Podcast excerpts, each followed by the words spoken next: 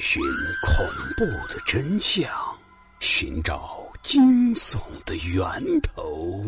欢迎收听老刘讲故事，让你我一起彻夜难眠。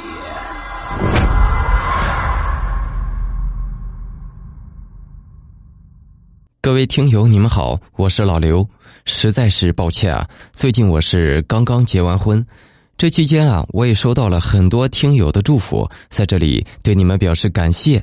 那么从今天开始，咱们就恢复更新了，并且啊，我会加快我更新的速度，以表歉意。那么今天啊，我想给大家讲一个发生在你我身边的故事。首先，我想问一下，你们是否也在晚上睡觉时，明明记得自己把鞋子整齐的放在了一个位置？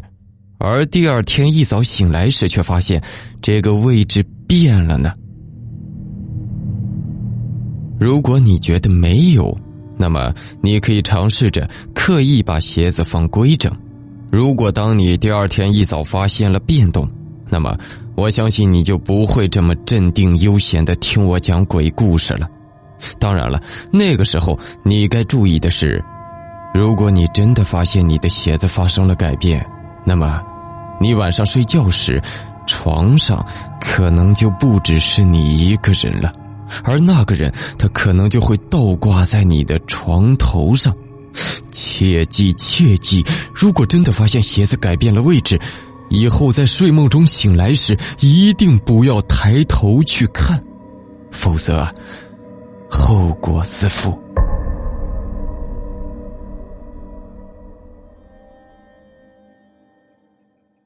在我小时候，家里面很穷，所以和爷爷奶奶生活在一起。爸爸能力差，所以是经常去爷爷奶奶那里借钱，而我则是一面无辜、不知所措的表情，老是喜欢问这问那。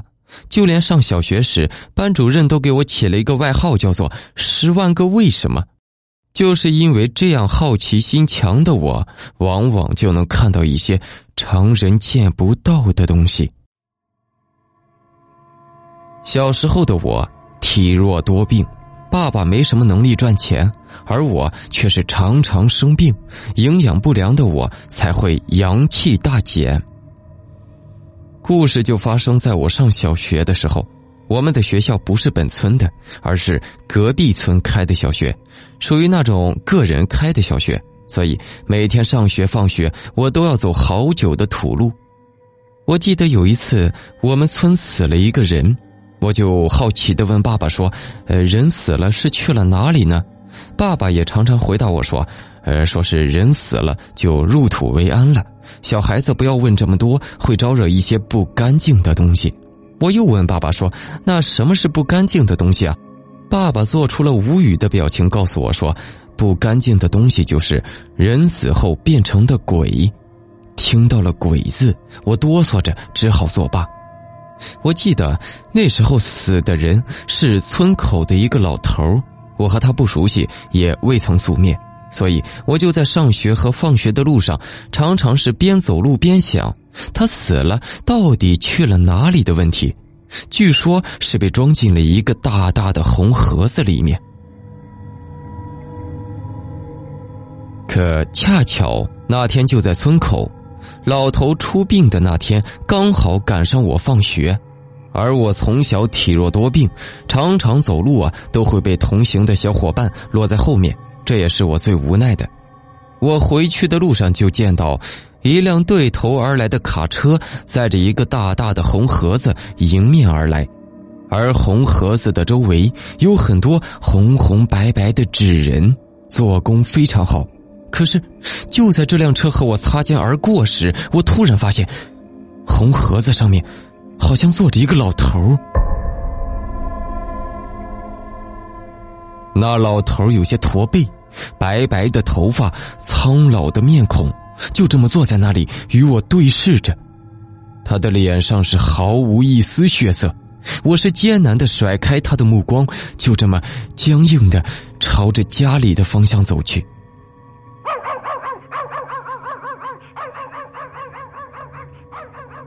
等我到了家中，我是微感倦意，模模糊糊的就睡着了。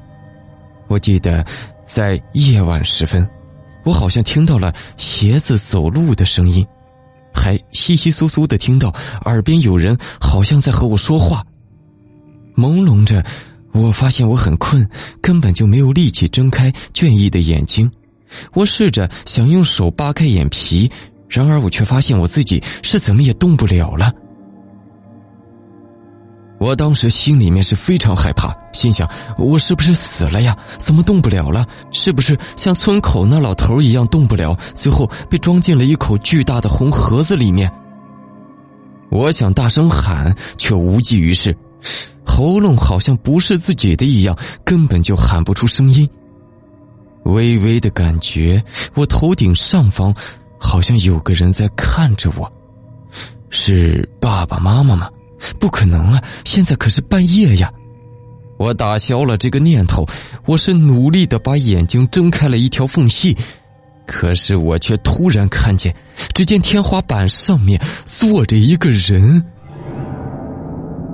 他抬头看着我，这个人我很熟悉，这不就是今天我看到坐在红盒子上面的那个老头吗？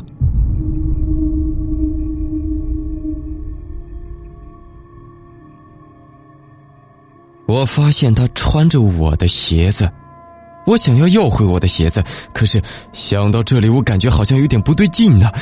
他坐在天花板上面，就像是坐在平地上一样，抬头望着我，就像是我是在天花板上，他是在地上一样。我感觉整个世界都颠倒了。他苍老的面孔上，用那血红突出的眼球就这么盯着我。我却不能动，不能大声喊叫，我是绝望着，闭上了眼睛。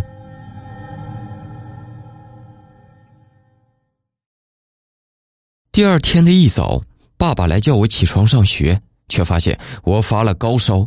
我是奄奄一息的看着爸爸，想说些什么，却怎么也张不开口，身体感觉有些僵硬，像是不是自己的一样。妈妈却惊奇的发现，我的鞋子明明昨天晚上是她给鞋头朝外放的，而现在却是鞋头朝向我这边放着，就像是有一个人穿着我的鞋子上了我的床一样。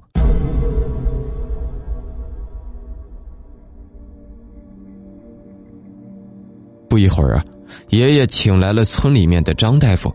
张大夫看见我是一皱眉头，说道：“怎么这么烫啊？不对劲啊！”说着，他便给我打了两个吊瓶，可这根本就没有用，我还是发烧。爸爸看着奄奄一息的我，原本刚毅的他，现在眼中是充满了泪水。这时，奶奶说：“这孩子会不会是冲到了什么不干净的东西了？”妈妈就把他发现鞋子变了位置的事情告诉了奶奶，奶奶是立即脸色一变，赶紧让爷爷去隔壁村王大仙儿家把他给请来，给他看看我是不是招惹了什么不干净的东西。爷爷听完立马就去了，在这漫长的等待中，妈妈不停的给我换着额头上的毛巾，生怕我烧出别的病。爸爸则是在一边不停的抽烟。奶奶慈祥的看着我，大概过了有两个钟头，爷爷领着一个个子瘦高的老头进了屋中。那个大仙进屋就说：“你家的屋子是真冷啊，现在属于秋季，不应该有这种阴风阵阵的冷啊，就像是冬天的雪钻在衣领里的感觉似的。”那大仙是盯着我看了一会儿，又看了一下我的鞋子，说道：“你家这孩子是冲到了送葬心死的鬼了。那鬼呀，一个人在下面孤单，要把这个孩子带去陪他。”我爸爸听完，脸色一变，两行热泪是夺目而出，就扑通一声跪到了地上，哭着求大仙一定要救救我家的孩子。大仙见状，立马扶起我爸爸，说道：“你放心吧，我会尽力的。”说完，他叫我爸爸准备了一个盛满水的碗，和一双我常使用的筷子。东西准备齐全之后，大仙把碗放在了屋子的东南角，又叫我爸爸取来一些扎纸人用的东西。我爸爸去村子里是东借西借，终于取够了材料。大仙是拔去了我的几根头发，就在那碗水前是念叨着一些我听不懂的咒语，还扎起了纸人。纸人扎过后，再安上了从我头上拔下的头发。我感觉这纸人和我是颇有几分相似。大仙临走时叮嘱了我爸爸，说是今晚要在十字路口烧了它，并且要在子时烧，并且要记住烧完走时千万不能回头。到了晚上子时，爸爸按大仙的叮嘱做了，回到了家中。这故事的最后啊，我就奇迹般的退去了烧，竟然药也不吃，针也不用打，就这么奇迹般的好了。从此以后，我是再也没敢在死人的时候问起关于人死了之后去哪里的这些关于死者的话题。当然，我也再也没有胆量提起了。好的。今天的故事《床头的鞋子》到这里就结束了。没有订阅收听我的新专辑《最后的嫌疑人》和《禁地鬼事》的，赶紧在喜马拉雅订阅收听吧。没有关注我的“购钱省物”公众号的，赶紧关注一下吧。公众号是 A P I 三六零。在购物之前呢，咱们可以把购物链接发到公众号上面，就可以领取各种省钱的优惠。淘宝、京东、饿了么均可使用。